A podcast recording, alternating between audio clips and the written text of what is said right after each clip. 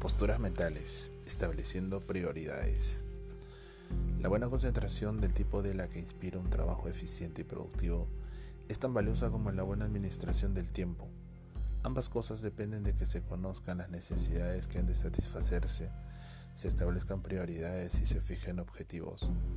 Cuando tiene usted una clara idea de lo que es importante, entonces está en condiciones de economizar sus recursos y evitar que se le escurran entre los dedos.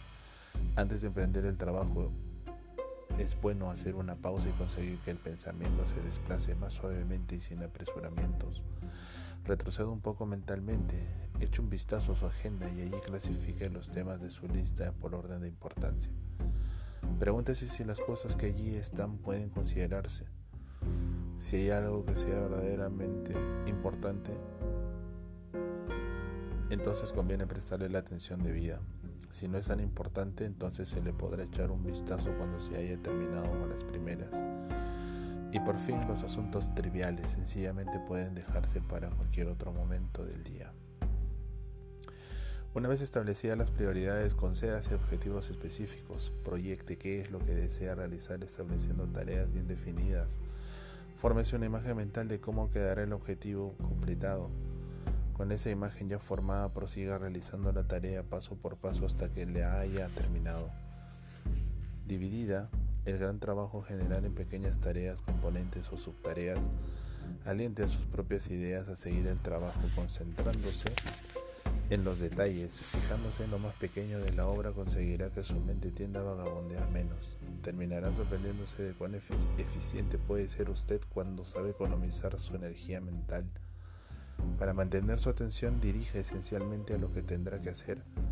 Lo mejor será que se esfuerce en librarse de todo motivo de distracción. Si le es posible, cierre la puerta, aíslese y evite la propensión a levantarse para ir a conversar con alguien.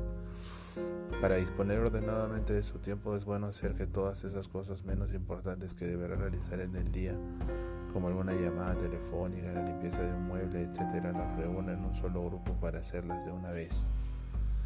Determine cuál es su ritmo de trabajo personal. Logra contar las ideas más creativas por la mañana, en la tarde o bien entrada la noche.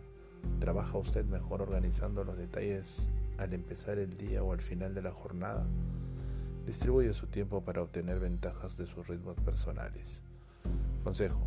Para conducir mejor su energía mental, acuérdese de adoptar una postura física de conducción que genere interés y, y proyecte tareas específicas.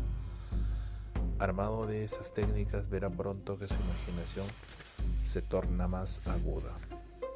La concentración es el secreto de la fortaleza en la política, en la guerra, en el comercio y en suma en todo procedimiento relacionado con las cuestiones del ser humano. Ralph Waldo Emerson, filósofo del siglo XIX.